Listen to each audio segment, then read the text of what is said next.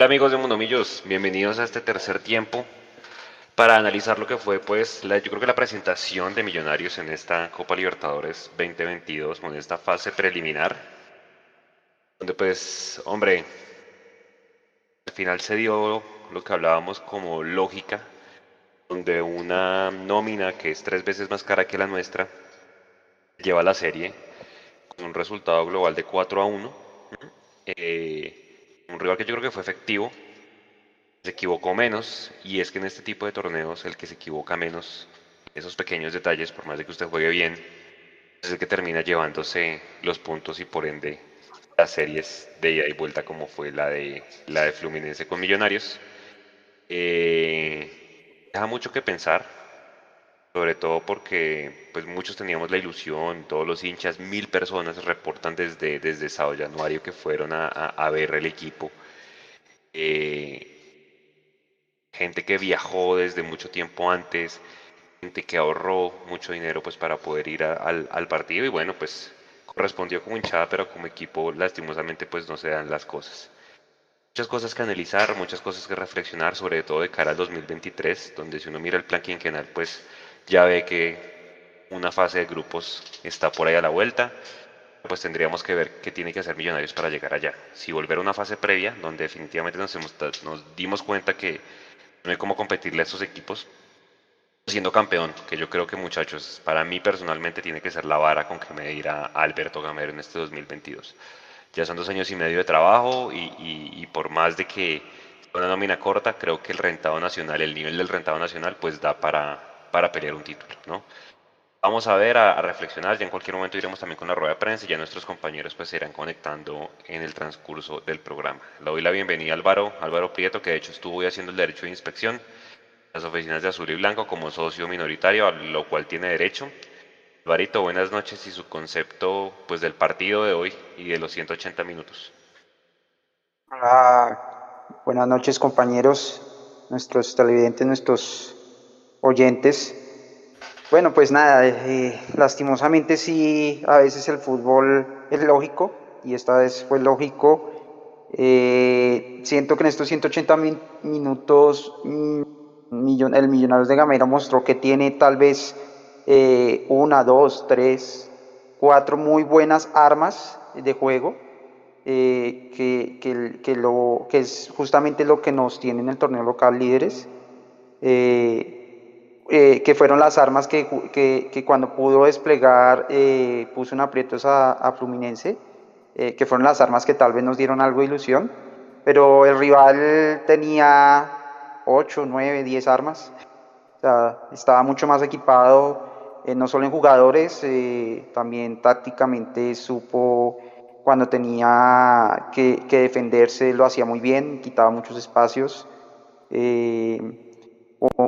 sabía aguantar el balón, sabía tocar el balón, eh, tenía eh, jugadores de mucha experiencia en el banco, en la cancha. Entonces creo que al final, creo que si bien para mí no fue una diferencia tan enorme, eh, yo creo que competimos, porque es que no compite el que gana solamente, el que pierde también compite y nosotros competimos.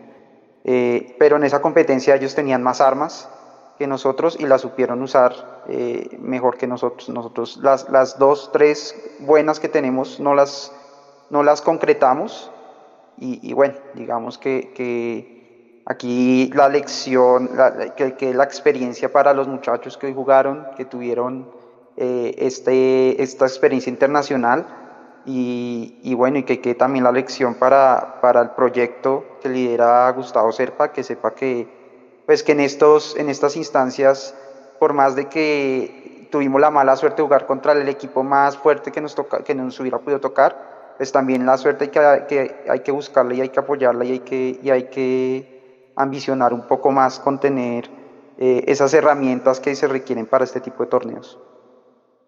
Y es que, si uno mira, y ahí precisamente Nico estaba mostrándonos el segundo gol, eh, no sé si es producto de la transición que Millos queda mal parado o Román queda mal, perfilado, ya vamos a ver eso. Pero es que uno compara nada más cosas como el caballo Márquez y entra a pegar de una. A los 10 minutos vuelve y pega y le sacan amarilla. En el otro bando entra John Arias, que no es la gran cosa, no es el gran jugador, pero que ya está enchufado con la hinchada y con la forma de jugar de ese equipo. Primera pelota que toca es gol Jason. Ahí creo que cositas como esas marcan la diferencia en este tipo de, torneos, ¿no? Buenas noches y usted que estuvo comentando el partido, ¿cómo lo vio? Hola Juanse, hola Álvaro, a, Nico ahí en la producción y, y a todos los que están conectando. Yo creo que ganó la idea de un proyecto, digamos, agresivo y, y con intenciones de ganar algo, ¿no? Yo creo que más allá de lo que pasó en el terreno de juego, uno tiene que quedarse con lo que no se hizo fuera del terreno de juego previo a esta Copa Libertadores. Quedó demostrado, porque yo creo que podemos recriminar muchas cosas, y esto quiero que lo entiendan bien, por favor, porque no estoy queriendo justificar la, la eliminación, pero que podemos criticarle muchas cosas a Gamero y al plantel de jugadores, pero creo que ante la imposibilidad de superar a un rival como Fluminense, trataron de competir. ¿sí? Y creo que actitud hubo, mm, juego por momentos hubo, y pues Gamero siguió fiel a su idea, yo sigo diciendo que eso es importante, pero quizás esa idea sea lo suficientemente buena para el desmejorado, rentado colombiano, pero no nos alcanza para competir afuera. Y eso fue lo que no quisieron ver los directivos, y por eso hablo de lo que no se hizo previo a estos partidos, ¿sí? Porque realmente... Habla Maca, Jason. Creo que hay rueda de prensa, Nico, perdón.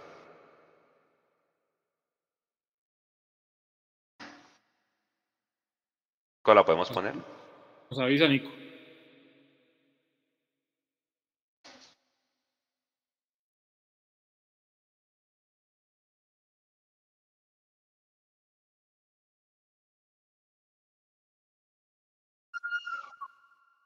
cuando tiene que hacer un bloque bajo o medio. Yo creo que, que estamos en un proceso que, que, se está consolidando y que estoy seguro que muy pronto llegarán esos frutos que todos anhelamos. Gracias y buenas noches. A ustedes muchas gracias y, y muchas gracias a, a, a, nuestra gente que nos acompañó hoy acá y a los que siempre nos han acompañado. Dato de color, llamó mucho la atención la cantidad de gente. En cualquier momento viene Alberto Gamero. Eh, acuérdense que primero pasa el jugador y después pasa el técnico. Eh, y si quiere Jason ahí complementar la idea, porfa, mientras viene. No, no, pues es que eh, queda uno frío también con la última frase de McAllister. Quiero escuchar bien el contexto de la pregunta que le hicieron a Maca, pero que pronto se van a ver los frutos. Mm, ¿Los frutos de qué? Sí, si es que la inversión no ha venido. O sea, es que entiendo que hay jugadores jóvenes que se están proyectando, que hay unos jugadores que nos han encantado y que nos han digamos, hecho disfrutar fines de semana en el fútbol colombiano, pero también seamos claros en decir que esos jugadores que nos han hecho disfrutar ante la primera oferta seguramente los van a vender. Entonces, yo creo que también hay que tener un poco de autocrítica al nivel del plantel y exigencia también del plantel hacia los directivos, porque es que al fin de cuentas no pierde solo Millonarios, sino que también pierde eh, el hincha. Gamero. Ahí está Gamero, no sé si lo vamos a poner, Nico. Le, Nico.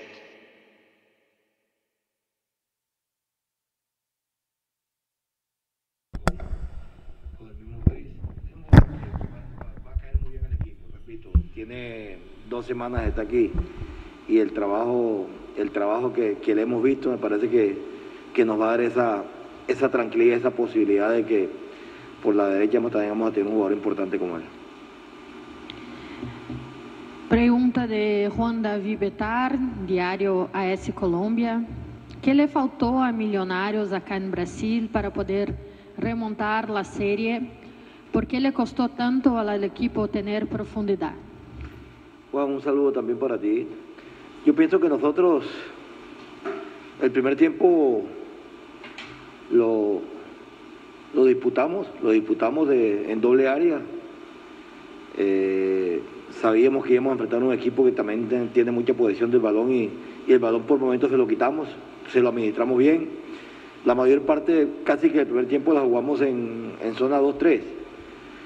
Y y, parte del segundo. Los dos goles vienen prácticamente de dos contragolpes. Cuando ti te hacen contragolpe quiere decir que el equipo está en un bloque bien alto, una zona alta para atacando. Y eso nos pasa a nosotros. Queríamos buscar el resultado. Me parece, sostengo que el resultado fue muy amplio, muy amplio para lo que se vio hoy, para lo que se vio. queda uno con esa sensación de venir a competir como vino a competir el equipo, como vino a, disputar el partido los, muchachos y, se va uno con la mano vacía.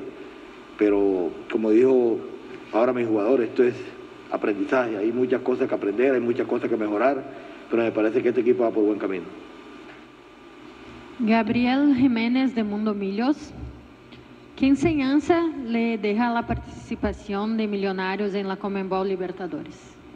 Un saludo también para todos ustedes. Nos dejó una enseñanza que estos partidos de local hay que ganarlos. De local no hay que dar la ventaja aquí nosotros. Me parece que la llave se perdió jugando en Bogotá, yo creo. Entonces, esto nos deja enseñanza. También nos deja enseñanza de que, de que eh, estamos o estábamos mentalizados a disputar los partidos en eventos internacionales. Y a pesar que hoy el equipo queda eliminado, me parece que no, no desentonó en, en, esto, en, esta, en estas instancias.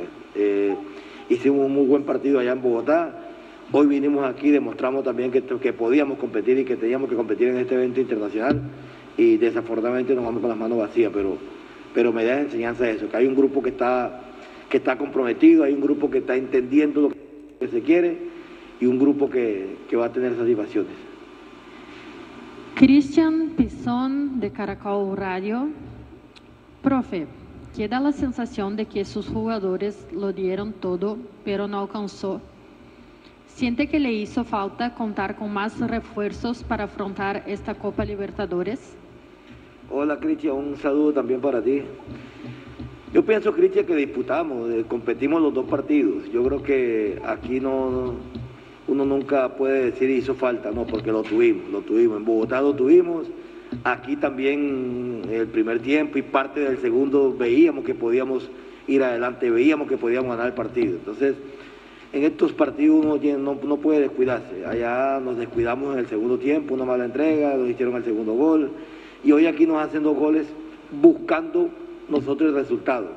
Porque prácticamente el segundo es una contra que nos hacen, una contra porque el equipo estaba atacando, pero a mí lo que me, gustó de este equipo, este equipo es valiente. Este equipo es valiente, este equipo es macho para jugar, son hombres para jugar y salen a buscar los partidos. A mí me duele y mucho más con esa nuestra afición que vino a acompañarnos. Me duele que, ellos no tengan una satisfacción hoy por nosotros. Pero esa afición también tiene que darse cuenta que los muchachos hoy corrieron, lucharon, jugaron y vinieron a buscar el partido. Entonces, eh, no siempre, no siempre cuando se pierde es malo. No, hay cosas por, corregir, pero este equipo tiene muchas cosas buenas y, yo creo que en estos dos partidos con este gran equipo con Fluminense lo demostramos. Gracias y buenas noches. Gracias. Bueno. Bueno, esa fue la rueda de prensa pues del profe Gamero. ¿Qué hiciste que la, la serie se pierda en Bogotá? Volvemos a lo mismo, ¿no? Pues si hubiéramos ganado en Bogotá, pues, no sabemos cómo hubiera resultado la serie hoy. Yo creo que, en los 180 minutos, en mi opinión, fue mejor. Mírense, más allá de que tuviéramos un, río, un, jugador menos y todo lo que quisieran, pero se equivocó menos nosotros. Fue efectivo. Nosotros, si bien tuvimos tres llegadas hoy, una muy clara que fue la de Vega, para mí fue la más clara, pues porque los dos cabezazos de Erazo, pues bueno, una de las menos del arquero y el otro desviado. Ellos tuvieron dos y las aprovecharon y las metieron. Eh, reflexiones, Alvarito, de la rueda de prensa de Alberto Gamero y de Macalister. No, pues bueno, yo si no eh, voy un poco a la par con ellos, pues eh, evidentemente la pregunta de, que si hizo falta refuerzos, pues Gamero y, yo soy partidario de que no lo hubiera hecho, no, no, va a salir a decir que sí y, y, no tanto por no aventar a los directivos, porque a la final ellos no son los que van a jugar el, el torneo el torneo Liga un primer semestre, sino por aventar a sus propios jugadores, ¿no? Entonces, si él sale a decir que hizo falta, de una vez eh, le está echando el peso a los que están, más no a los que no están. Eh, entonces, evidentemente sí, sí hizo falta para, sí hizo falta por lo menos el goleador, eh, o ese, ese, ese delantero con ese olfato, con esa con, con esa calidad para, para, rematar al arco, porque habían jugadas donde nos quedaba el remate al arco y no, no, no, le, no le apuntábamos al arco o no lográbamos eh, sacar el remate. Entonces creo que evidentemente hizo falta. Pero yo sí, al contrario, Jason, yo veo un proceso, yo desconfío del mediano, del mediano y del largo plazo. Desconfío del mediano y largo plazo de este proceso por lo que, por lo que es esta directiva. A eso voy yo. Entonces, no, vamos... Alvarito, a eso voy yo, ¿no? Al tema de que el proceso se trunca cada vez que los directivos les llega una oferta de cualquier lado y terminan vendiendo por dos pesos a los jugadores. A eso voy pero yo. Ese, esa es la, o sea, yo entiendo esa desconfianza, pero en el corto plazo yo creo que este proceso va eh, relativamente bien, va más lento de lo que quisiéramos nosotros, pero va bien. Yo creo que el hecho de que estemos líderes con, con cinco partidos de visitante, dos, dos partidos jugando con, con, un equipo alterno, en, el en un torneo colombiano donde normalmente, porque eso hay que decirlo, eh, encontrar un Millonarios líder no es tan común, se ha vuelto común desde hace eh, un año para acá. Digamos que lo logramos un poco con Pinto y con, y con Hernán Torres y de ahí para atrás tocaba buscar bien porque no es, no es tan común encontrar un equipo líder. Eh, entonces yo creo que eh, desde ese punto de vista el proceso va andando, eh, nos estamos acostumbrando a pelear por arriba el torneo local. siento que estamos, digamos, consolidándonos en ese paso adelante que teníamos que dar de pelear el, el torneo local y de, de competir por arriba. Pero sin duda nos hace falta ya empezar a dar ese siguiente paso. Hay que fructificar, Alvarito, Ese siguiente paso que es, que es eh, uno, pues campeonar acá, y dos, eh, lograr competir eh, con, con, más herramientas a nivel internacional. Entonces yo creo que estamos en ese año donde tenemos que consolidar ese, ese paso local para poder el otro año llegar con toda a buscar, a buscar. Yo, yo, yo, soy en ese sentido consciente de que va a ser muy difícil que de un año a otro vayamos a pelear de una vez los títulos internacionales, por lo menos en instancias de finales, pero sí que por lo menos podamos eh, jugar grupos, clasificar en, en, grupos y empezar a competir playoff en torneos internacionales. Y lo que yo siempre digo, de tanto hacerlo, de tanto hacerlo año tras año tras año, en algún momento se va a dar. El tema es lograrlo año tras año. Necesitamos jugar por lo menos cinco años seguidos Copa Libertadores para por lo menos pensar en que podemos realmente llegar a unas instancias como semifinales o finales. Y ese es el reto de este proyecto, lograr jugar esas cinco, por lo menos cinco veces seguidas. Yo creo que podemos buscar la, la estadística de cuántas veces seguidas la jugó Nacional antes de ganarla, o cuántas veces seguidas jugó Santa Fe la eh, Copa Internacional antes de ganar. Entonces, a eso tenemos que apuntarle. Voy a jugar abogado del diablo y perdona Jason, le, le meto el bus. Y si quiere usted respóndame también esta primero. ¿Cuánto lleva Junior jugando torneos internacionales seguido? No ha pasado la primera ronda. Eso sí, llegó una final que fue de la Sudamericana. Jugó una final y la perdió por penales, o sea, estuvo a nada. O sea, ya fue un tema de, de que la hubiera podido ganar perfectamente. Claro.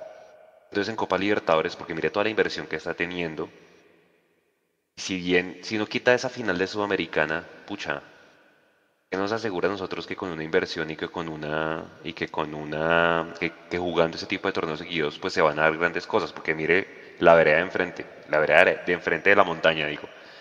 ¿Cuántos técnicos pasaron Jason por Nacional? No tienen una idea clara de juego, allá quieren votar a todo el mundo y fueron campeones de la Libertadores hace menos de cuatro años. Entonces, yo creo que es una mezcla de todo, ¿no? Una mezcla de conservar el proceso gamero, que está muy bien de divisiones menores, pero creo que el tema aquí es de los directivos, ¿no? De, la falta de inversión. O sea, sí Alvarito clasificar, pero creo que hace falta el ingrediente de meter jugadores que sepan jugar este tipo de torneos. Es que, es, que, es que, vamos a esto, Juanse. Eh, hablamos del Junior. Usted pone el caso del, del Junior. Eh, sí, ¿cuántas veces ha participado en Copa Internacional? ¿Qué ha pasado con el Junior? Sí, lo que dice Alvarito, llegó a una final, exacto. Llegó a una final pero comparemos cuánto ha invertido el Junior en esos, eh, para jugar en esos torneos internacionales en comparación a lo que invierte Millonarios. ¿Eh? Entonces, son caminos muy diferentes. Yo creo que no son comparables ni siquiera, porque es que si nosotros vamos a seguir apostando, yo, yo, yo vuelvo a insistir con esto, si nosotros como institución, directivos, hablando realmente, van, van a apostarle a un proceso en donde las divisiones inferiores son, van a ser la base del equipo, pues viejo, usted no puede hacer lo que, lo que ha hecho Millonarios en los últimos tiempos ante la primera oferta o más mínima oferta terminamos vendiendo un jugador. Estaba, estaba escuchando, no sé, usted que ya hizo el, derecho de inspección, de inspección eh, Alvarito, pero hoy me comentaban en uno de los grupos eh, de WhatsApp que la venta total por, de, Matías de los Santos, ojo a esto, fueron 200 mil yo, yo, yo, no, yo, no puedo creer que un, un jugador con la proyección de Matías de los Santos, lateral eh, perdón, central por derecha, que podía jugar en la, en la, primera línea de volantes, Millonarios lo termine vendiendo por 200 mil dólares. ¿Sí? Empezamos ahí mal. Y eso que no era de la cantera. Y hablemos entonces del, del, valor en el que se vendió Emerson Rodríguez y hablemos del valor en el que se vendió Chicho Arango. Por eso yo digo, yo confío en el trabajo de Alberto Gamero. Estoy completamente eh, de acuerdo que Gamero es un trabajador que ha hecho con muy poco, mucho y demás. Lo que no confío es que ese proceso llegue a buen término si los directivos siguen con su política de querer vender y vender cada vez que llegue una propuesta. Yo les aseguro que llega una propuesta por un millón de dólares por Daniel Ruiz a final de semestre, si termina teniendo un buen semestre de aquí para adelante con Millonarios, y les aseguro que lo venden por un millón de dólares, porque esa es la política de Millonarios. Y vuelvo al tema, usted vende bien para reinvertir, vende mal, no puede reinvertir. Es, así funciona el tema del fútbol. Y Millonarios no lo ha entendido. Además que no ha entendido, Alvarito, yo le pasaba un documento esta semana, no han entendido muchas cosas, ¿no? No han entendido el tema del merchandising. Hoy, hoy por ejemplo, Mecho nos mostraba el tema en el Maracaná con Fluminense y con, y, con, y con Flamengo. No han entendido el tema de realmente cómo constituir unas divisiones inferiores. No han entendido realmente el tema de comunicaciones. O sea, son muchas cosas y muchas falencias.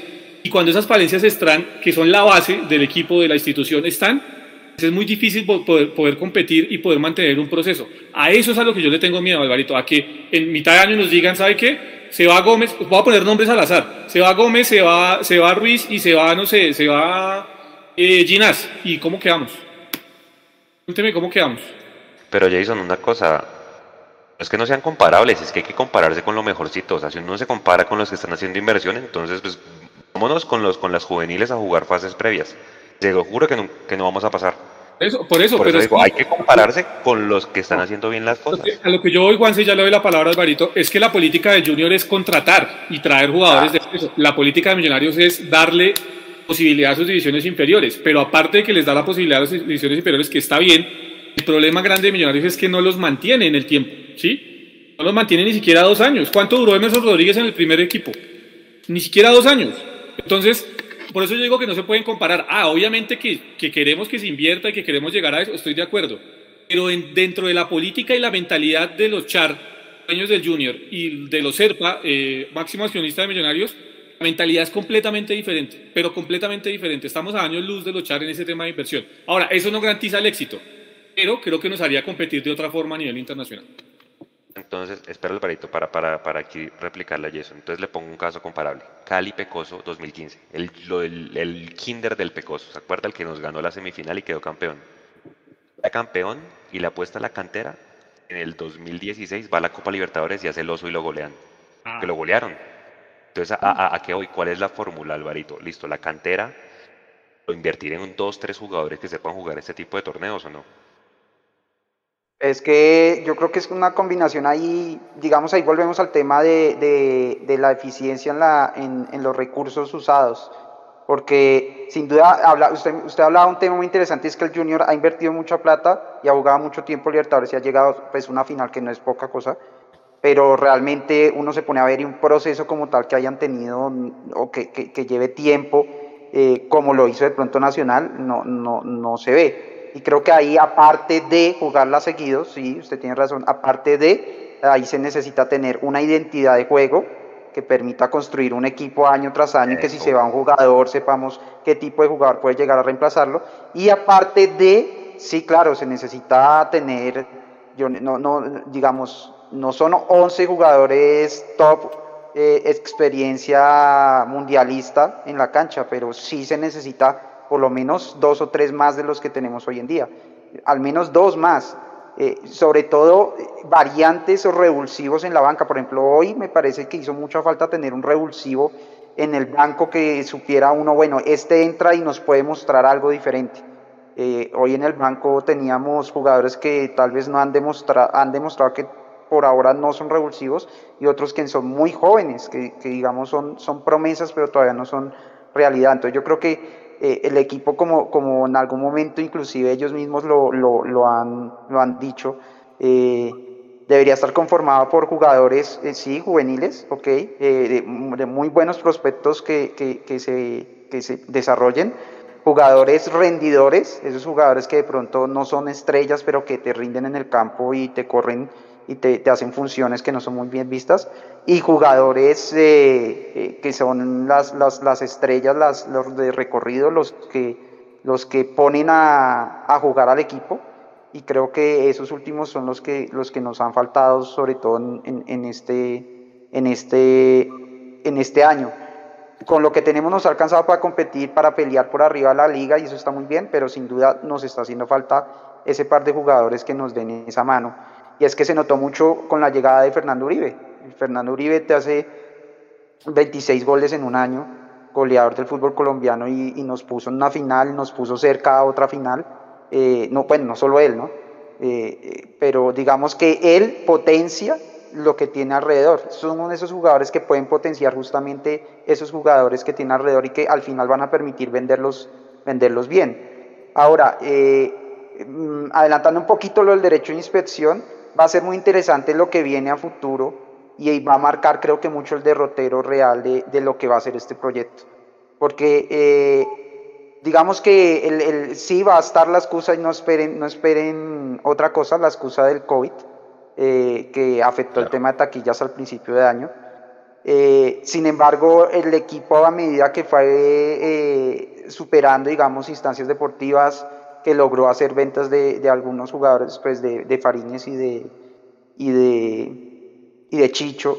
Y a medida que logró eh, tener ya taquillas, el tema financiero fue mejorando. Y inclusive para este año se, mm, se proyecta ya por fin un equilibrio. Eh, se proyecta por fin un equilibrio en base a unos supuestos que son en teoría muy sencillos, entre comillas, de cumplir, que es básicamente eh, clasificar a los dos cuadrangulares y eso, eso ya nos daría un equilibrio económico. Y pues ventas de por 1.5 millones de dólares, que ya ese objetivo ya se cumplió. Entonces ahí viene lo que, ahí por eso les digo que va a ser muy interesante y va a marcar el derrotero de este proyecto, porque, sí, porque estamos casi a portas, digamos, tenemos de los tres grandes objetivos para estar en equilibrio financieramente y de que se acaben las cosas que tenemos que vender para ser viables. Eh, tenemos uno cumplido, otro al 70% que es clasificar a, esta, a estos cuadrangulares, y pues nos queda clasificar a, los cuadrangulares de la siguiente, de la siguiente liga. Yo creo que aquí podemos ver si llegan ofertas por jugadores, que seguramente va a llegar, cuántos vamos a vender y a cómo los vamos a vender y cuántos vamos a aguantar para seguir armando este proceso. Creo que este año es clave para entender por fin Amber a qué se la va a jugar. Si simplemente va a sacar jugadores para venderlos a la primera o si realmente va a querer armar un proyecto serio eh, que, logre competir mejor en, en, en 2023 afuera del, de, del, país. Mira lo que dicen acá los periodistas y es 80 puntos que se sacaron en el 2021, Jason, se pierden en el 80, 180 minutos. Es que eh, era lo que yo decía en el trino que pongo. Se acabó el 2021 para Millonarios en los resultados, porque ya las dos rondas de, de Sudamericana que dice el plan quinquenal ya no se pueden lograr. Es la vara para Mira Gamero, para mí es título.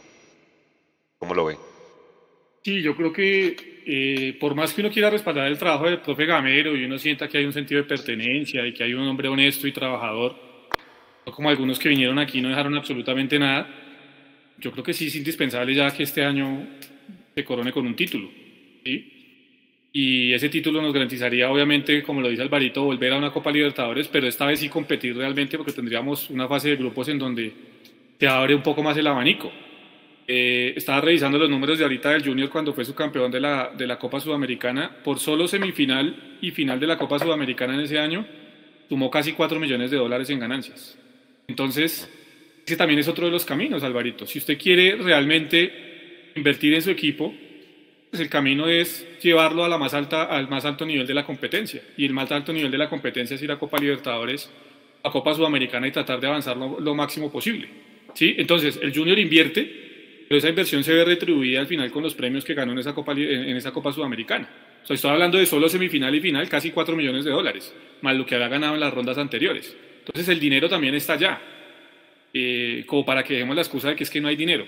El dinero está hecho. Lo que pasa es que hay que generar un proyecto serio, deportivamente, administrativamente, para poder estar compitiendo año tras año en eso. Mientras no haya eso, va a ser muy difícil y nos van a seguir con el mismo discurso. Es, es que era lo que yo decía al final de la transmisión. Mientras los directivos de Millonarios vivan del fútbol y no para el fútbol, va a ser muy complicado que realmente podamos dar ese salto. Y además, y además Jason que esas dos Copas Libertadores y esa Sudamericana les, les sirvió a Junior para mostrar a Cantillo y a Lucho Díaz. Y pues ya solo por esas dos ventas ya recuperaron todo eso que invirtieron, más allá de los premios que usted menciona de, de haber pasado de, ronda. Ya que lo que decía Jason Alvarito, yo le quería preguntar, Millonarios en el 2012 queda campeón. Este año se cumplen ya 10 años de la 14, para que no sigamos viviendo es que la 14 y la 14, ¿no? En el 2018 también va a Libertadores por ser campeón los dos años le apuesta a la continuidad. En el que le puede asegurar a uno que apostar a la continuidad también le puede asegurar una buena Copa Libertadores, porque vea que le apostamos a la continuidad y bueno, en el 2013 nos fue muy mal en la fase de grupos, en el 2018 logramos rescatar la Sudamericana, ya que en el 2013 traemos a Freddy Montero. Era un refuerzazo, pues dijimos, este es este más la base del 2012 que queda campeón y los resultados mostraron otra cosa. ¿Cómo hacer ese balance? Y después Jason. Es que, es que creo que es lo mismo, digamos que es, es una combinación de muchas cosas. Porque es que eh, em, jugamos esas fases de grupos, pero creo que, o sea, hemos jugado fase de grupos esas dos veces y antes en el 90 y pico. Y, o sea, lo mismo, tenemos que jugar continuamente este tipo de torneos para, para coger, digamos, ese, ese, ese bagaje. Hoy yo leía una, una columna de, de, Casale que yo siempre he sido como, mm, no he sido muy defensor de que el, el, el, tipo de torneo que se juega en el fútbol colombiano tenga una incidencia eh, en, en, la calidad que muestran los equipos a nivel internacional, pero él, veía un argumento muy interesante, eh, o, daba un argumento muy interesante y decía que el torneo local, al tener la posibilidad de, de clasificar ocho equipos hasta el final y disputar el título, eh, hace que la exigencia durante el torneo no sea la misma, porque los equipos pueden darse el lujo de tener algún bache y, recuperarse y, clasificar. Mientras que en otras ligas, eh, por ejemplo la Argentina o la brasilera, eh, donde se juega formato liga como tal, cada equipo en cada jornada tiene que salir a, jugarse una final prácticamente porque sabe que perder un partido puede significar... Eh, quedarse abajo.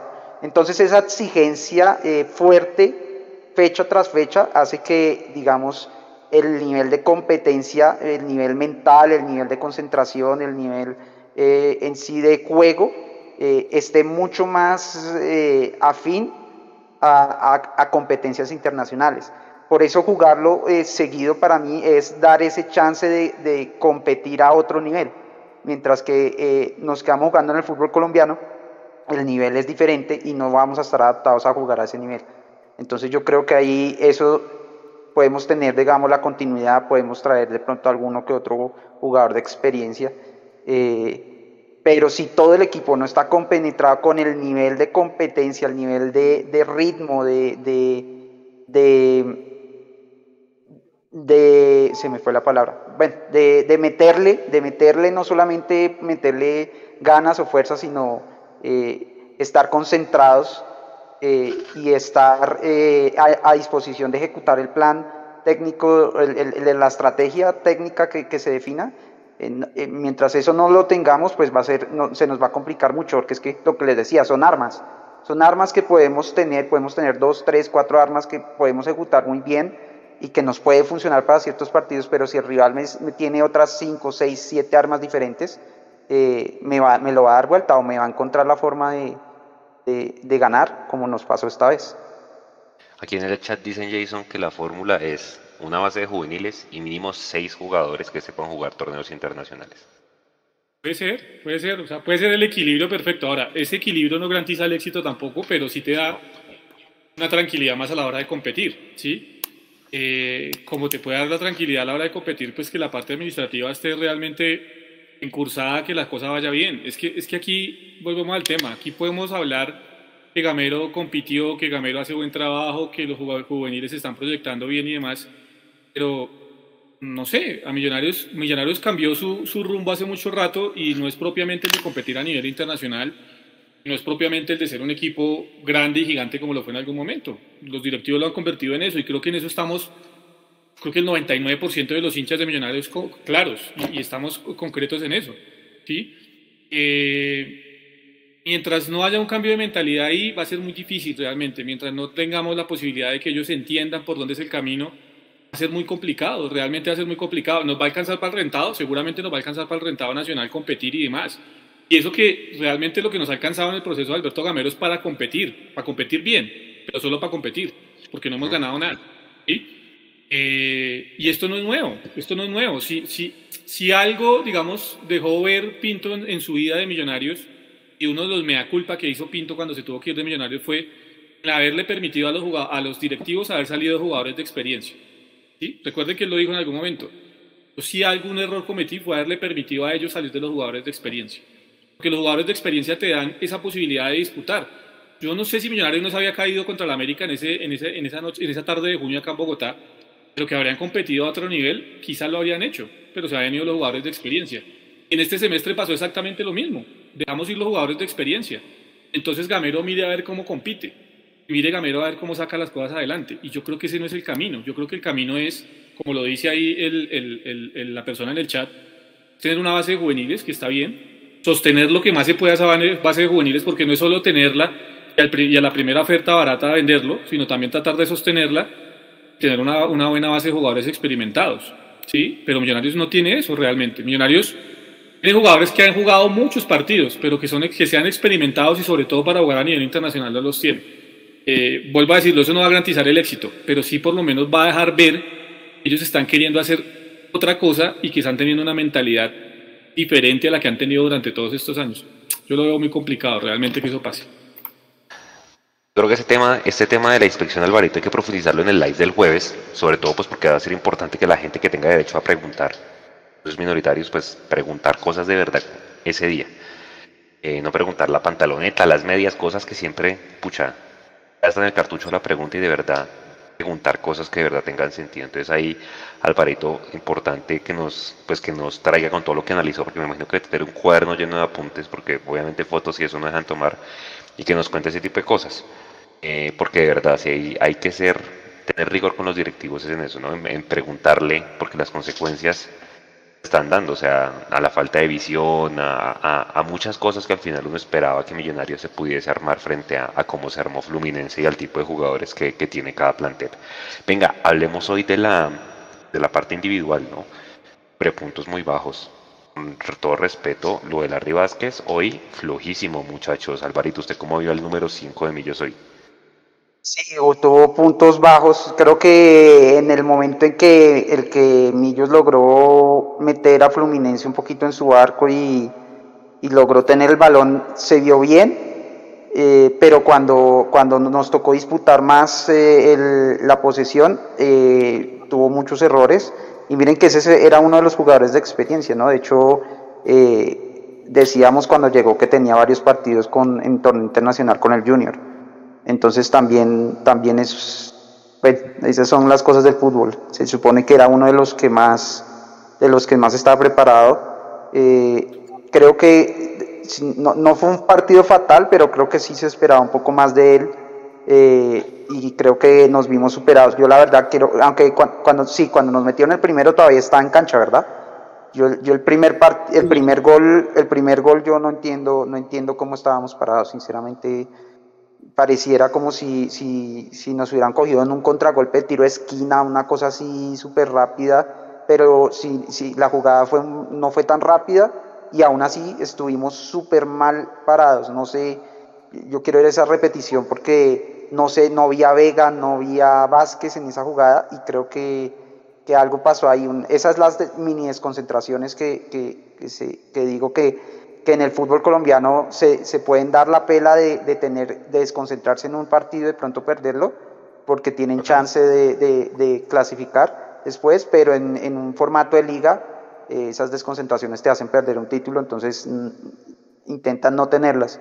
Entonces yo creo que Vázquez ahí sí quedó debiendo un poco. Y en el primer partido pues también eh, con ese... Con ese eh, creo que la llave no con esa jugada de gol en la llave creo que él, quedó debiendo. Los puntos más bajos. Jason, hoy con lo que se vio de básquet, ¿cómo lo vio usted? Yo creo que sí hay una, una, situación en la que él no estuvo en una buena llave, concuerdo con eso. Mm, Alvarito hablaba de la experiencia de Larry Vázquez a nivel internacional. Yo estoy mirando acá. Ha jugado en total sus clubes en Patriotas, eh, Tigres de México, Tolima, Junior y Millonarios, un total de 30 partidos internacionales. Ese, eso es la cantidad de partidos internacionales que ha jugado nuestro volante 5. Es de los que más tiene. O sea, usted coja la nómina de hoy y es de los que más tiene. Pero aguante porque voy a Felipe Melo, que es el internacional, el, ah, volante, central de ellos, ¿no? Claro. Estoy viendo acá mínimo 107 participaciones internacionales. y dos Libertadores ganadas. ¿Sí? ¿Son dos? Entonces, usted empieza a mirar el nivel individual, fue bajísimo el de Larry Vázquez, pero cuando usted mira también las cifras de los jugadores, usted entiende qué equipo tenía más bagaje internacional que Millonarios. Y, y, y, así podemos empezar a mirarlo con Ganso, lo podemos empezar a mirar con el arquero Fabio, creo que se llamaba, con el arquero Fabio, que ha sido campeón con Cruzeiro de Copa Libertadores, que tiene 41 años, que ha disputado todos los partidos que, que, usted quiera. Lo podemos ver con el mismo eh, David Braz y empezamos a mirar los partidos que tenía cada uno de los jugadores de Millonarios en su posición contra los de Fluminense, contra los de Fluminense y empezamos a entender. Por eso yo digo, esto no es solo de un proceso de, fútbol base para ir a competir a nivel internacional. El fútbol base, como usted lo marcaba, eh, Juanse, quizá alcance para competir a nivel local, como le pasó al Cali en aquel momento y como ha pasado con algunos otros equipos que con equipos jóvenes han dado la sorpresa. Pero a nivel internacional necesitamos gente de más experiencia y los números lo dicen. Si usted empieza a comparar, usted queda más aburrido de lo que quedó después de ver los dos goles hoy en Río. ¿Cuáles eran, eran, ayúdenme a recordar, yo estoy recordándome de dos casos que fueron los últimos competitivamente en, en Libertadores. Nacional, cuando gana la Libertadores, ¿quiénes eran experiencia ahí? Magnelli, eh, Armani. Tenía Bocanegra, Armani y Enríquez. No, o sea, es que, es que era un equipo armado, Juanse, era un, eh, era un equipo armado, ¿sí? Estaba Arias en la mitad, no, tenían Magnelli, tenía un equipo armado con experiencia. Producto, del proceso, producto del proceso de inversión. El Santa Fe que llega, llega a cuartos, ¿se acuerda ese del 2013? Ellos le apostaron mucho a la continuidad y tenían a un Wilder Medina enchufadísimo. Pero tenían jugado, tenían a Bedoya, tenían a Omar Pérez, no, es que claro, son cosas diferentes, o sea, jugadores que han jugado. Pero bueno, ahí ojo, ahí ojo porque ahí hay un tema que creo que Jason lo ha nombrado, pero yo en eso sí, no, no es justificando de pronto lo que hacen en Millos, porque yo lo que digo es que en Millos con lo que han puesto no, lo, no han sido eficientes eh, pero el fútbol colombiano tiene un problema estructural ni el financiero gigantesco, porque no es cierto que Junior con esas participaciones haya recuperado el dinero. Hasta ahora con lo de Díaz es que se puede decir que sí están recuperando, pero podemos ver los informes de las super sociedades donde muestra que el equipo no es rentable. Eh, Junior no ha sido rentable con todo lo que ha hecho. ¿Cuál es el tema? Creo que dice Jason. Es que qué equipo rentable. Ellos no viven del fútbol, viven para el fútbol. Ah, ¿Por qué? Porque para ellos es un instrumento más allá de... de, la Lule. Ahora, yo le, yo le digo... pero entonces ahora, o sea, ahí cuál es el tema? Que nosotros no tenemos un dueño así, tenemos un dueño que tiene esto para vivir de eso. ¿Y, se puede vivir del fútbol? Yo creo que sí, yo creo que sí, hay muchos que viven del fútbol. Si, lo, si se hace bien, yo creo que sí se puede. ¿Cuál es el tema? Que aparte de los problemas estructurales internos de Millos, donde mm, me parece que se han hecho inversiones, donde eh, no han sido bien hechas, donde se han tenido jugadores que se ha pagado mucho más de lo que realmente valen, donde se han tenido jugadores que se han pagado sueldos eh, mucho más altos de lo que realmente valen, nóminas de 2 mil millones de pesos que no han clasificado entre 8 equipos de, de 20. Eh, aparte de eso, el fútbol colombiano, por ejemplo, para los, los derechos de televisión, eso es nefasto para los, los, contratos máximo a tres años, eso es nefasto. Eh, la falta de profesionalización del arbitraje eso es nefasto. Entonces creo que también y eso, y por eso no en vano, eh, sea la fórmula tacaña de CEPA, sea la fórmula eh, inversora de, Char, sea Ardila Lule y, y, y sus millones metidos, a todos nos está yendo mal a nivel internacional. ¿Por qué? Porque el, fútbol como negocio en Colombia está mal armado, está mal armado y mientras eso no se trabaje, mientras los hinchas no lo veamos y no ataquemos el problema por ese lado, eh, nos va a seguir pasando lo mismo, hasta que no llegue alguien, un Char, un la Lule y saque la billetera y otra vez ponga un montón de dinero, eh, va a poder medio pasar alguna fase de Copa Libertadores, pero mientras este negocio no empiece a, a, mejorar sus números, en Colombia no va a pasar nada. Alvarito, venga, venga, le digo, yo le hago una pregunta. Eh, ¿eso, ¿Eso de cuándo viene? Lo de la mala estructuración del fútbol colombiano, ¿desde cuándo es? ¿Desde ayer? ¿Desde ayer? ¿Desde el año pasado? No, pues igual, ¿cuánto llevamos perdiendo? Y es que el lío... Déjenme explicar porque usted ya habló y no me deja explicar a mí, ¿sí? Entonces, eh, con todo y eso, eh, Santa Fe fue campeón de una Sudamericana. Nacional fue campeón de una Copa Libertadores. Usted mismo estaba resaltando ahorita una final de Copa Sudamericana del Junior. El Once Caldas, pero en el 2004, fue campeón de la Copa Libertadores. Nacional había sido subcampeón de la Copa Sudamericana en el 2014. Con todo y eso, de lo mal estructurado que han estado, los proyectos ambiciosos y que se han armado para jugar a nivel internacional han podido hacer algo a nivel internacional. No, es que esto es darle la razón a Serpa y compañía de que como el fútbol colombiano está mal estructurado, nosotros no podemos ir a competir a nivel internacional. Y en, esa, y en esa trampa es la que no podemos caer, Álvaro. No podemos caer en esa trampa. Ah, que hay defectos, que hay muchas cosas, que hay que mejorar muchas cosas, estoy de acuerdo. Pero si vamos a vender este discurso, le estamos dando la razón a Serpa al decir, como yo no tengo los derechos de televisión, como a mí, me, cuando yo llegué ya estaba firmado el contrato con Win y me pagan a 1.800 pesos el dólar y no a 4.000 como está ahora, como cuando yo llegué eh, eh, he propuesto que el, que el arbitraje sea profesional, pero nadie me hace caso, y, nos meten esos cuentazos. No se les olvide que en el caso, de, por ejemplo, cuando estuvo Pinto acá, ellos mismos, los de Millonarios, en cabeza de Enrique Camacho y de Serpa, votaron a que no hubiera punto invisible, votaron a favor de que no hubiera punto invisible. O sea, ellos también se meten autogoles. Entonces, esto no es de, esto no es de solo la estructura del, del fútbol, yo entiendo, pero si usted va a mirar la estructura de Argentina, la estructura del fútbol de Argentina tampoco es que esté muy consolidada, que digamos. Y acuérdese que en una votación tenían que votar 36 equipos y terminaron votando 37. ¿De dónde salió el otro? No sabemos, pero se lo inventaron. ¿Se acuerdan? No, tiene, no tuvieron descenso el año pasado, por ejemplo. El año pasado no tuvieron descensos. Tienen, creo que son 26, Juan, se corríjame, creo que son 26 en los que están en la primera división. O sea, una liga como la de Argentina, que compite a nivel continental, que no está bien estructurada. Menos la colombiana. Entonces, las diferencias que antes eran más chiquitas entre, entre países nada más eh, entre, entre Brasil y Colombia en, en la época en que, en, hace poco, hace 10 años, no era tanta, ahora es una diferencia abismal. O cuando habíamos visto esas inversiones que hacían los brasileros, cuando habíamos visto esas inversiones que hacen los equipos brasileños, eh, eh, hace 10 años hacían algo así. No lo hacían. Entonces, vaya a mirar la camiseta de Flamengo. Dígame cuántos patrocinadores tiene Flamengo y averigüe cuánto recibe Flamengo al año por solo patrocinios. No, pues por eso mismo, pero es que el punto es este, no, es que no solamente, no solamente es, es, es, preocuparnos por la gestión interna de Millos, que ya sabemos que tiene mucho por mejorar, sino que también hay que, ah, eh, hay que poner el dedo en, el, en, en, en, los problemas estructurales del fútbol colombiano, porque si nos vamos a quedar en que solamente Millos arregle su tema y que, que se adecue a lo que hay, porque pues no hay nada más que hacer, pues no va a pasar nada, no va a pasar nada. Vamos a ganar muchos torneos locales y a nivel internacional vamos a esperar a ver si se nos, se nos da algo para poder llegar a instancias altas. Usted primero organiza su casa, que es su club, y después organiza el resto. Usted se preocupa por organizar primero lo del resto de su familia y no organiza su casa, se queda sin familia y se queda sin hogar. Usted primero organiza su hogar y después organiza su familia, el resto de familia. Y en ese error es que caído, nos ha querido hacer caer Serpat siempre no, es que el fútbol colombiano está mal estructurado por televisión, ta, ta, ta, ta, ta. No, organice primero su casa y después, con la organización de su casa, da ejemplo para organizar lo general o organizar el fútbol colombiano. Pero él quiere primero organizar el fútbol colombiano que organizar a Millonarios. Aquí no es. No, y, nunca lo va a poder hacer. Millonarios primero, muchachos, no tiene peso en la I mayor y eso lo sabe todo el mundo. Sí, tiene más peso el Cortuluá.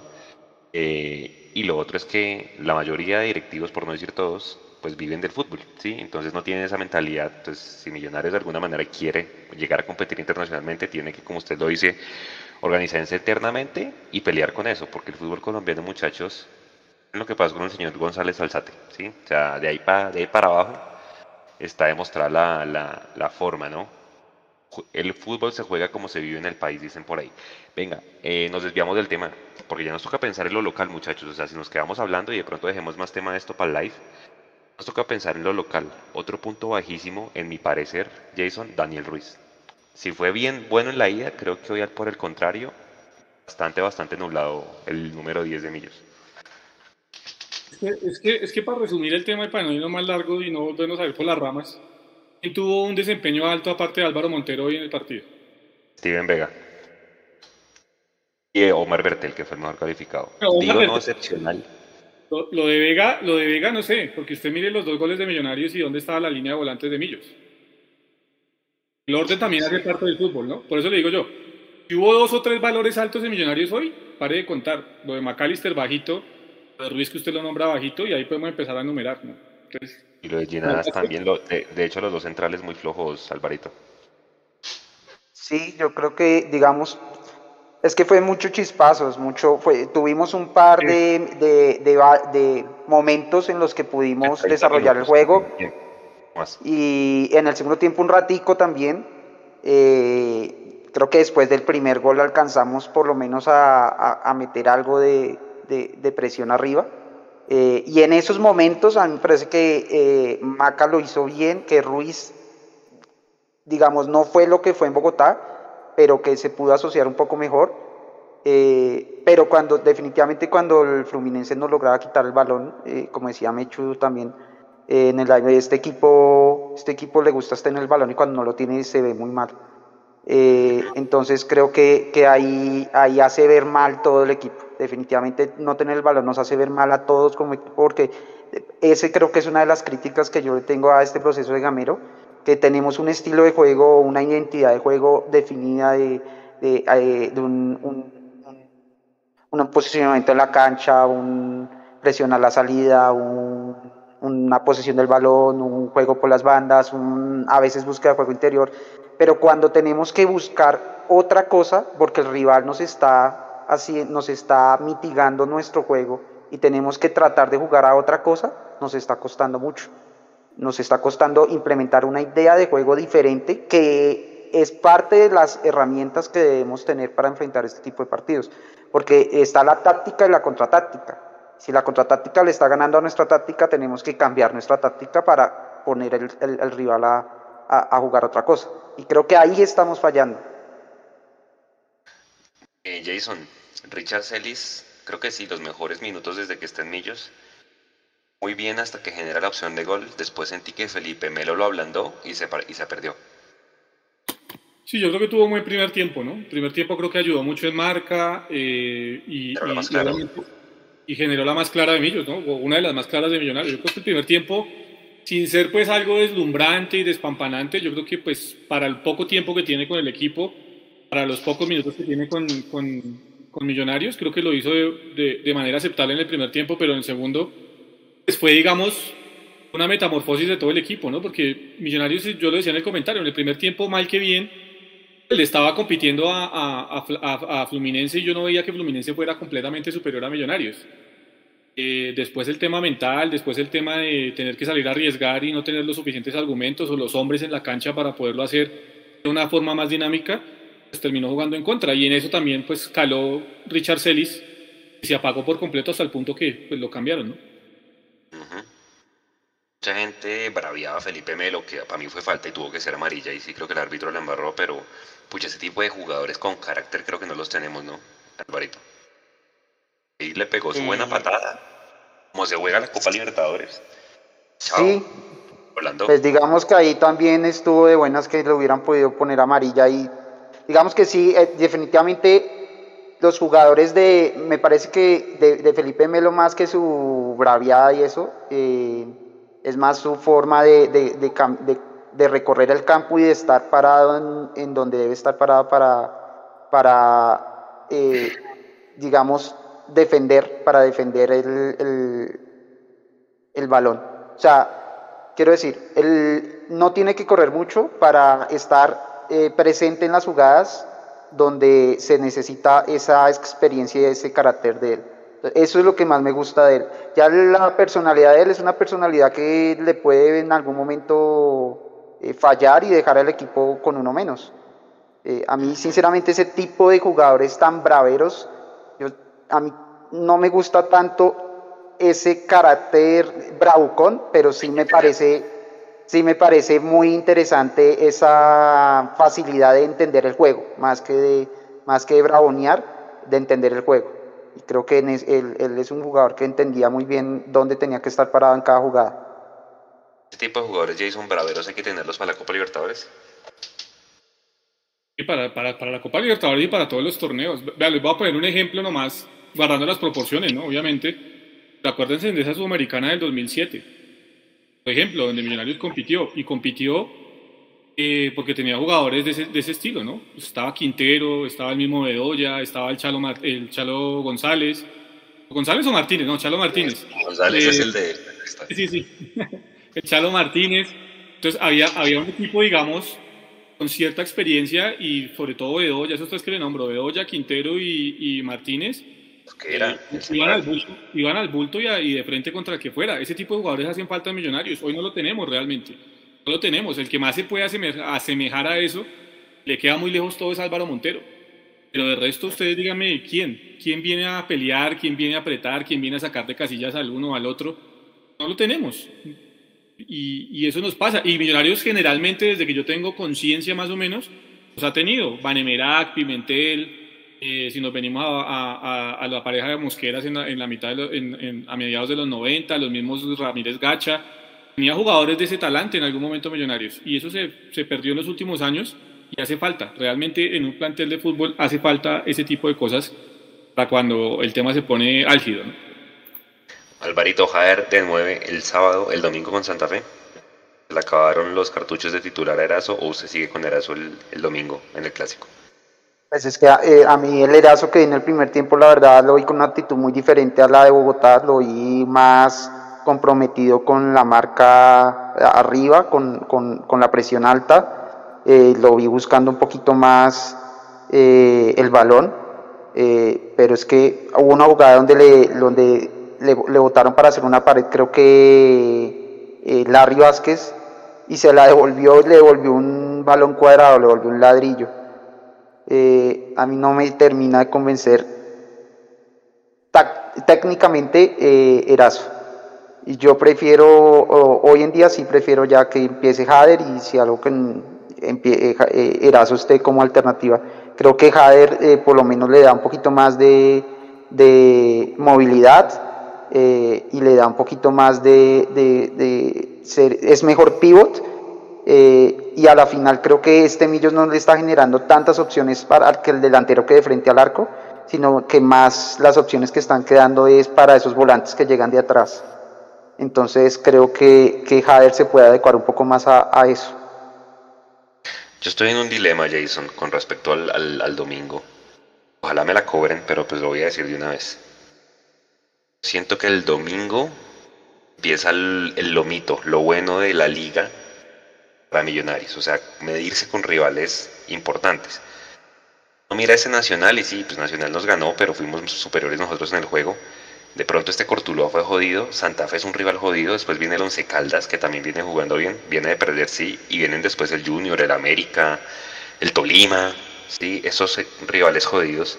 Pero claro, la, la otra es que uno dice, sí, pero es que los puntos que hemos ganado, los 20 puntos, pues también suman, ¿no? Entonces al final puede que Millonarios de pronto o, o, caiga en una curva descendente o por el contrario siga en el mismo nivel. Eh, ¿Usted cómo ve ese tema?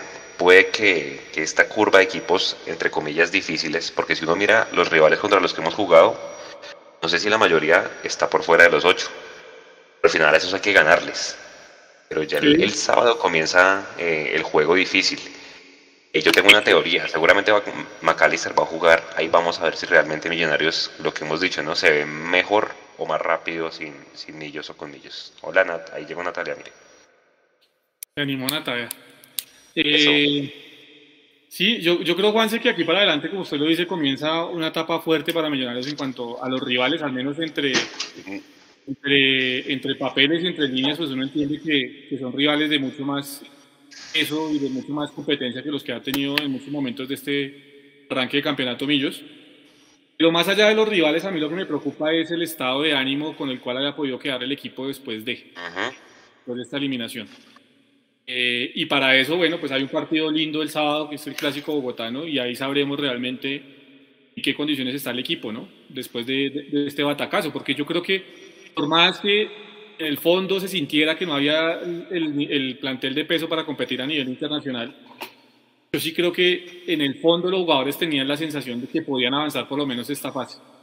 Y el golpe de no avanzar esta fase de Copa Libertadores creo que, que es fuerte, es duro, y vuelvo a reiterar, el, domingo es un partido muy lindo para que, para que Millonarios demuestre que obviamente puede seguir compitiendo en, en la liga, que no van a aparecer esos fantasmas que suelen aparecer luego de un tipo de eliminación de esta. Alvarito, comienza la curva dura de Millonarios en la liga. Entonces que tenemos un ahorro buenísimo, ¿eh? Sí, no, y ahí vamos a tener una ventaja, entre comillas, y es que cuando empiece la fase de grupos, eh, Tolima y, y, no me acuerdo cuál es el otro que están en fase de grupos ya, el Cali, bueno, el Cali ya está casi eliminado. Eh, pero bueno, está Tolima, está Junior que va a jugar Sudamericana, entonces digamos que entre comillas esa del ahogado al sombrero, como dicen, ¿no? Eh, vamos a tener eh, ese espacio de competencia con equipos que van a tener que jugar miércoles, domingo, miércoles, y nosotros vamos a tener de pronto un poquito más de, descanso, un poquito más de posibilidad de, de, preparar mejor los juegos. Entonces, creo que tenemos esa ventaja y bueno, lo que decía Jason es el momento de empezar a demostrar mm, que estamos para pelear por arriba, ¿no? Eh, yo creo que las diferencias en el fútbol colombiano son pequeñas, de hecho creo que hasta las diferencias entre en, el, en el fútbol sudamericano no son tan grandes hasta cierto punto, hay equipos que sí están muy por encima. Eh, Fluminense no sentí que fuera mucho más que nosotros, pero es que ese poquito más que son Cuesta muchísimo trabajo de, lograr. Entonces, esas diferencias tan pequeñas, pues al final son suficientes para lograr los resultados. Nosotros tenemos que mostrar que tenemos esa diferencia pequeña sobre, sobre esos otros equipos eh, y, y tratar de, yo espero que con este, uno, con este ahorro de puntos, pues podamos ver efectivamente, como decían en el partido pasado, eh, poder ver más eh, otro tipo de jugadores como por ejemplo Pereira, que creo que, ha demostrado que, puede, que puede, puede, merece una oportunidad en el equipo ya titular, titular. Eh, creo que Gómez y Celis va a ser una linda competencia porque Gómez en el partido pasado me pareció que entró muy muy bien, muy rápido, muy, muy encarador y Celis hoy en el primer tiempo me parece que hizo un partido muy interesante también. Entonces eso también nos va a permitir eh, o, es lo que yo quisiera ver de pronto ese, esa un poquito de rotación para ver esos, esas figuras, esos nombres. Y, y nada, eh, también me gustaría que Gamero aprovechara para intentar, lo que yo digo, ya intentar, ya tiene consolidada una idea de juego y un, una táctica eh, que nos está dando resultados, pero yo sí quiero que él vaya preparando otro tipo de, de tácticas que nos puedan servir en algún momento, por ejemplo, en finales, eh, que nos pueda, por ejemplo, cerrar partidos más fácil, eh, que nos permita de pronto, cuando nos veamos superados en el juego, eh, encontrarle un, un, camino diferente, que nos permita afrontar partidos donde nos quedemos con 10. yo creo que ese, ese ahorro en puntos nos va a permitir tal vez arriesgar un poquito más en ese tipo de cosas. Oiga, eh, la Copa arranca en mayo, creo. A ver, nosotros no jugamos fase previa por haber jugado fase internacional, creo que mayo, junio. Esa es otra que también tiene que ser objetivo para Gamero, ¿o, no? dos, dos veces la ha perdido en fases previas y no ya es hora, Jason, ¿o no? Sí, sí, pero, pero explíqueme esa, ¿no? O sea, no jugamos Copa Colombia por haber jugado dos partidos a nivel internacional. O sea, ahí habla un poco, digamos, de la estructura de la cual hablaba Alvarito, y en eso estoy de acuerdo. Eh, si uno va a Brasil, en Brasil hay tres descensos, o sea, no hay, no hay uno, hay tres, ¿no? Por eso también los grandes descienden y por eso se preparan para competir. En ese aspecto, claro que, que, está la situación. Y por eso es lo que yo digo, o sea, los directivos caen en, eh, o sea, le venden a uno el discurso de que queremos cambiar el fútbol colombiano, pero es discurso, porque realmente le seguimos, en, por ejemplo, este año era un, año para hacer un torneo largo por el tema del Mundial de Copa América Femenina acá en Colombia y demás, eh, que era para hacer un torneo de un solo campeón y un torneo largo. Al contrario, hicimos dos, le metimos cuadrangulares, ¿no? Pues, porque lo que necesitamos es que vaya la gente al estadio. Entonces, vuelvo al tema, ese discurso de que queremos mejorar y de que queremos hacernos más competitivos, eso es carreta de los directivos y es de los 36 clubes que hay en el fútbol colombiano, eso no, eso no hay de otro. Eh, y entonces, pues en ese orden de ideas, Gamero ya no teniendo torneo internacional, teniendo que ocuparse solo marzo y abril. El tema de liga, pues yo me imagino que a final de abril vamos a estar muy tranquilos con el rendimiento del equipo y pensando obviamente en los cuadrangulares. cuando llegue el tema de la Copa Colombia, pues evidentemente también tendrá la obligación, porque ya ha demostrado que para el fútbol colombiano tiene, digamos, un grupo base grande y que el equipo B también responde. Entonces también podría apostarle a eso para, para el tema de Copa Colombia. También es una obligación. Yo creo que eh, Copa Colombia o Liga, sí o sí, tiene que adquirir rápidamente Gamero si quiere seguir teniendo algunas moneditas para estar en Millonarios no porque yo, uno quiera que se vaya, sino porque el ambiente obviamente se va a enrarecer si eso no llega a suceder. Alvarito, dice José Orlando Ascensión, ya va siendo hora de cuestionar el proyecto de Millonarios, eliminado de los ocho en 2020. Se dio la liguilla de eliminados, ¿se acuerda? Se dio la final con el Tolima. Dos veces eliminado por Alianza en la Copa Betplay. Afuera de y lo sacó el Cali en la Sudamericana del 2020 fuera de la final en 2021 y ahora afuera de Libertadores. Creo que ya ha tocado bastante fondo Gamero. O sea, creo que es más lo que ha perdido que lo que ha ganado en títulos y en resultados. Pero eso le pasa, eso le pasa al 99.9% de los técnicos del mundo. Es más lo que pierden que lo que ganan. Yo en ese sentido sí, yo cambio un poco el chip, sinceramente. Si bien sí creo que es necesario ya un título, eh, yo creo que, que, hacer ese, ese tipo de cuentas eh, de de que perdió más que lo que ganó, sinceramente, para, para mí en este, en este punto del proceso, en este punto del proceso, no, no me parece práctico. A mí me parece que lo que hay que evaluar bien es, tenemos una entidad de juego, tenemos un proceso de verdad, estamos evolucionando en el tiempo, estamos cada vez más cerca de estar peleando los títulos, por eso es que el año pasado ya peleamos uno, estuvimos cerca de pelear el segundo. Este año la evolución debería ser efectivamente lograr uno. Pero evaluar, yo creo que el único técnico que ha ganado más títulos de lo que ha jugado probablemente es Pep Guardiola. No sé ni siquiera si él alcance ese... Entonces, si vamos a evaluar así, difícil porque nadie va a pasar. Pero ¿sabe qué pasa, Alvarito? Que es que el 99.9% de los técnicos no dirigen equipos grandes. Que son más, son un poquito los equipos grandes bueno, entonces contemos los, los, técnicos que dirigen equipos grandes. El 99.9% pierde más de lo que gana. Entonces vamos aquí, aquí nomás a Sudamérica. Eh, Russo ganó dos, dos, dos, copas con, con, Boca antes de irse y lo sacaron. Gallardo se ha cansado de ganar con River. Nacional y Peñarol ganan todo allá en Uruguay. Barcelona acabó de competir en una Copa Libertadores y llegó a Sudamericana, eh, pero llegó a la semifinal.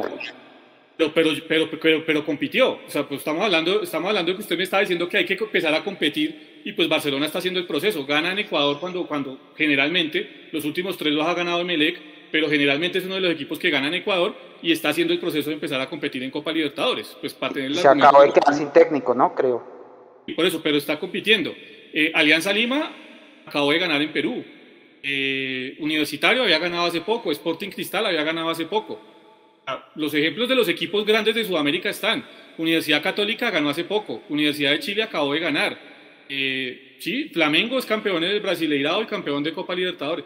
Juego mal tema, los equipos grandes del continente compiten para eso y, terminan ganando. Millonarios es un equipo grande que no gana hace mucho rato. ¿Eh? Entonces, obviamente, yo entiendo lo que, lo que usted dice es cierto, Alvarito. Sí, el 99 pues, es más fácil, es más fácil fracasar que ser exitoso en el fútbol. Estoy de acuerdo. Y en cualquier deporte y en cualquier disciplina, yo creo que hasta en la vida. No sé si eso sería así. Pero no me quiero poner exitista con ese tema. Pero resulta que es que el 99% de los técnicos, usted lo dice, no dirigen equipos para ser campeones. Eh, hay, hay, hay equipos o hay técnicos en ligas como las de España, la de Inglaterra, la de Italia, que dirigen equipos con el objetivo de no descender. Ese es el objetivo de ellos, no descender. ¿sí? Eh, pero no para ganar. Entonces el éxito de ellos será no descender, ser campeones. Por eso le digo, las medidas son muy diferentes, pero millonarios, millonarios, sí tiene que competir para ganar, porque a eso lo obliga su historia. Alvarito, si Alberto Gamero no gana, voy a poner un escenario pesimista, así como los que ponen en las actas de millonarios. Alberto Gamero no gana nada este año. Viene un gigante, porque Alberto Gamero también es un diamante en bruto. O sea, es un señor técnico de fútbol y no se les haga raro que le empiecen a llover ofertas ahorita a final de año para dirigir torneo internacional, que sé yo, un equipo que también le apueste a las divisiones menores, no sé, venga un Independiente del Valle, por ejemplo, y lo ofrezca en dólares. Pucha, yo creo que también él va a pensar en su carrera, por eso digo, es la hoja de vida de él, y si él ve que no gana nada y para el otro año va a ser recontra austera la inversión de Millonarios, pues también vayámonos despidiendo, por más de que él ame a Millonarios con toda su alma, ¿no?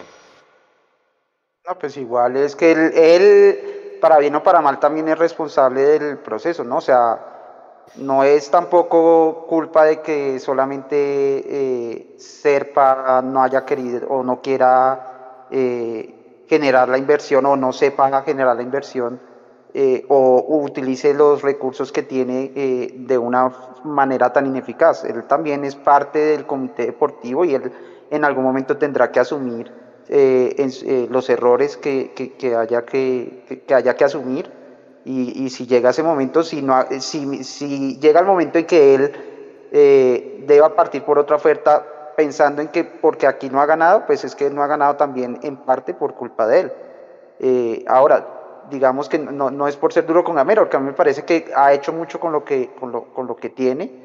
Y a lo que yo voy más que todo es que para mí, para mí los títulos no son objetivo. Para mí los títulos son consecuencia. Son consecuencia de un trabajo que se hace en el tiempo y que, se, que es sostenido. Y esa es mi medida para Gamero. Si él mantiene el trabajo sostenido, los títulos van a llegar. Es que tienen que llegar. Van a llegar. Yo estoy convencido que van a llegar. El tema es mantener ese trabajo sostenido. Ese trabajo sostenido es que este año tiene que jugar, por ejemplo, finales. Tiene que jugarlas. Y, estoy seguro que si él jugara las tres finales, al menos una la va a ganar.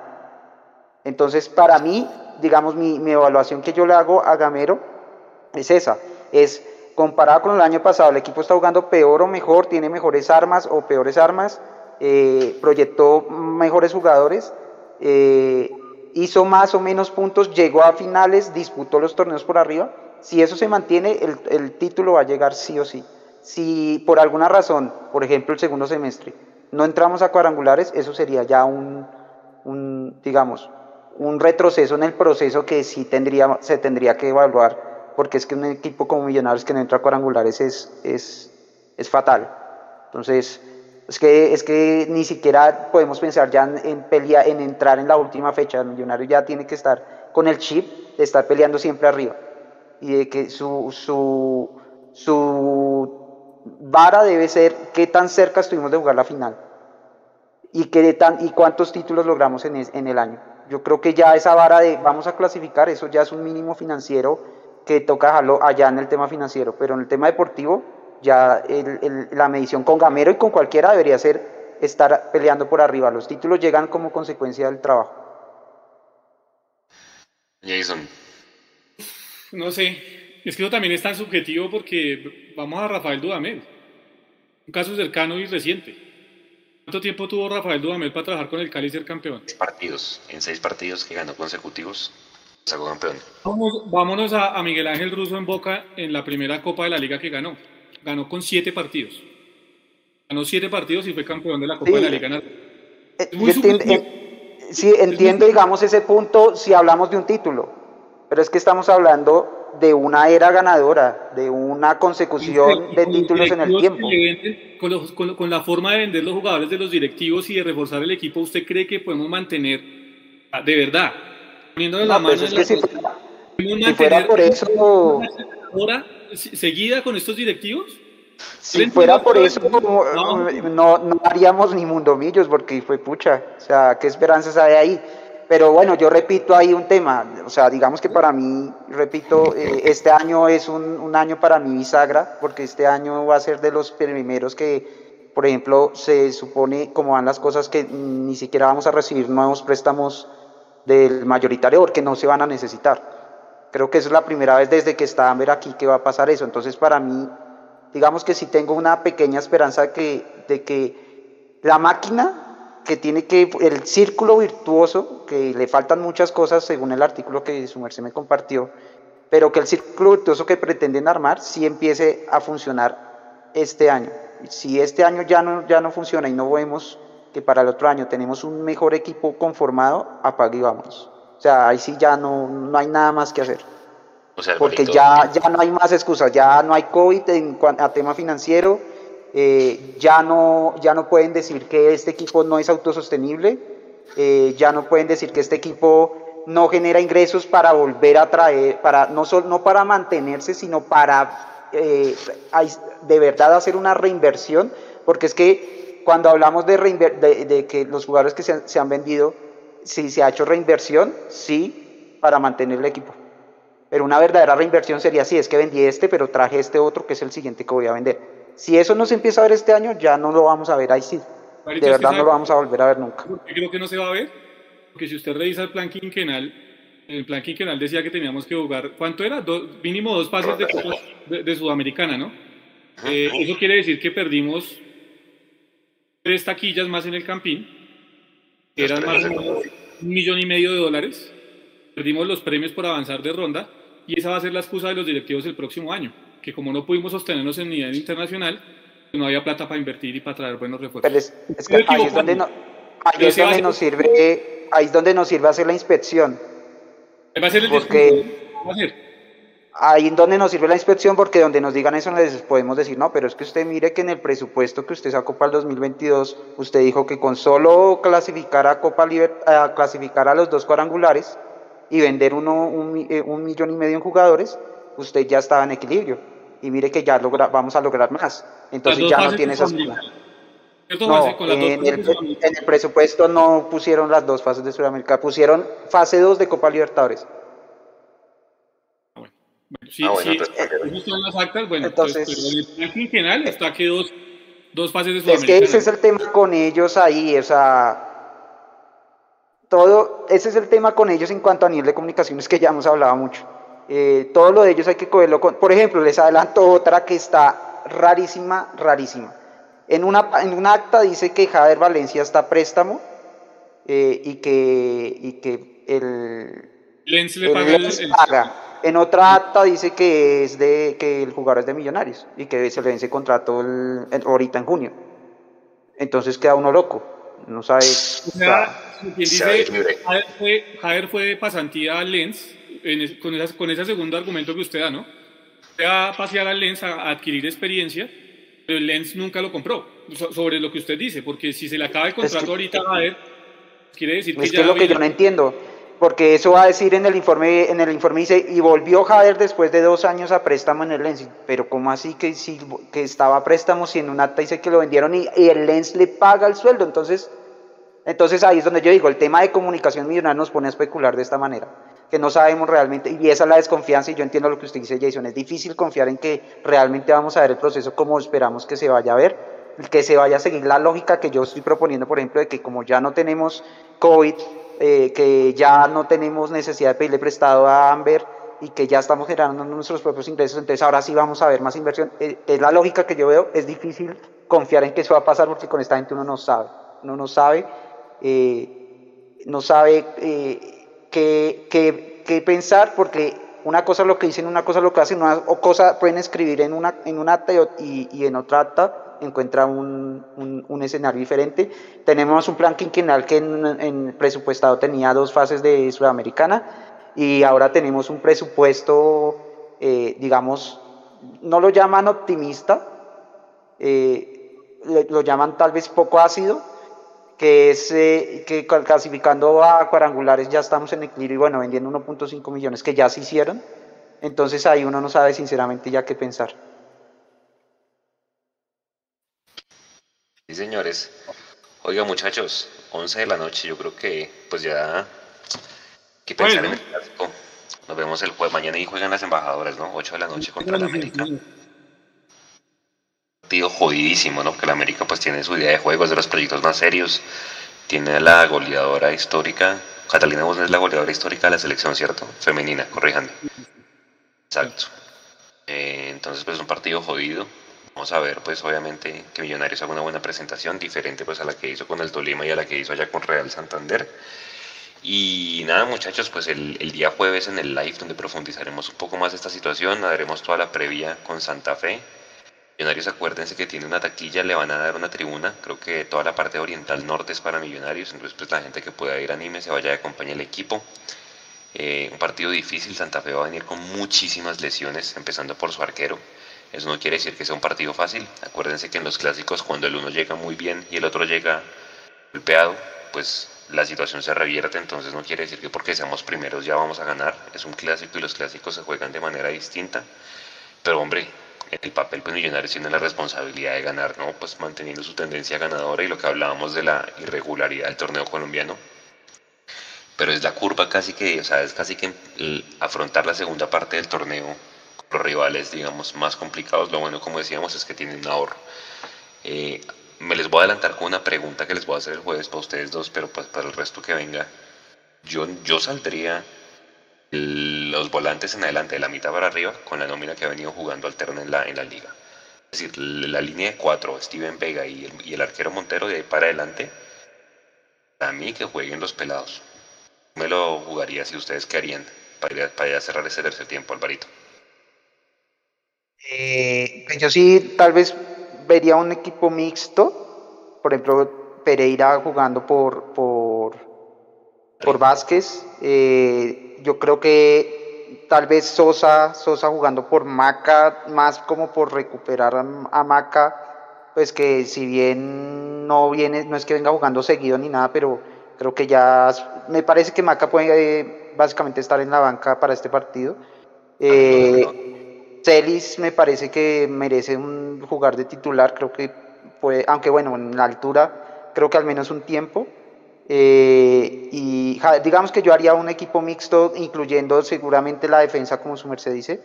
Eh, pero no sé si, por ejemplo, volver a jugar con un Cortés o con un con un Juber de arranque, no creo que no, no, no arriesgaría tanto. Creo que haría un mixto más tratando de recuperar de pronto a los que los que hayan salido hoy más, más golpeados o más cansados eh, y teniéndolos pues en la banca preparados para, para como, revulsivos. Es lo que también hay que buscar, ver eh, cómo, cómo balancear esta nómina de tal forma que eh, podamos arrancar con un equipo que, que, nos, que de arranque, digamos, nos dé la, la, la, garantía de, de, buscar el resultado, pero que en caso de, de alguna adversidad podamos tener algún revulsivo.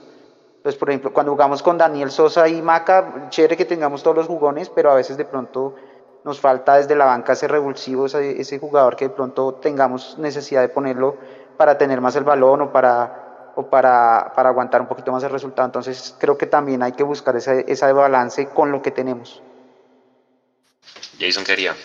Oh, yo, yo sigo con todas. O sea, es un clásico eh, donde tenemos que seguir sacando ventaja en el tema de la tabla de de posiciones.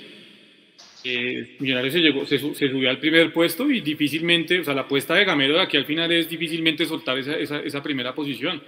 Ya no tiene liga, ya no tiene torneo internacional, eh, el punto invisible cuenta, entonces no, hay que ir con toda y además hay que ir llevando, yo sigo insistiendo, tuvimos dos partidos muy buenos del equipo suplente o del equipo emergente de Millonarios, ese equipo emergente hay que irlo llevando con calma y con tranquilidad, ¿sí? no hay que echarle eh, todas las brasas ya a, Cortés y llenarlos de responsabilidades y de ese peso que todavía ellos no están dispuestos a, asimilar. Hay que irlo llevando de a poco y además es un clásico, ¿no? Entonces, pues nada, el clásico se tiene que jugar con todo lo que, con todo lo que, lo que es lo más fuerte de Millonarios y, en ese orden de ideas yo espero que el equipo que estuvo iniciando en, en, Río de Janeiro sea el que repita eh, el clásico. Bueno, esperemos a ver cómo nos va entonces. Hombre, hay que ir por los tres puntos. Un cambio, Juanse. Eh, yo no metería a Celis de titular. Para mí el titular tiene que ser Sosa acá en Bogotá. Mm, ah, Ese sería el mío. ¿sí? De resto, el equipo que jugó hoy. No, vamos a ver, esperemos pues buen retorno. El equipo viaja de vuelta mañana, 10 de la mañana. Seguramente llegará a, a, descansar y arrancará trabajos pre-clásico el día, el día viernes, ¿vale? Entonces, pues nada, a todos muchas gracias estén pendientes de las transmisiones, de los programas, del postpartido, de toda la crónica que sacará mañana el Mechu, la cápsula que ya debe estar subiendo en este momento y demás. Gracias a todos, descansen y bueno, para adelante que esto, pues bueno, fue un aprendizaje para todos nosotros y al final se dio la lógica como hablamos. Descansen y nos vemos, chao.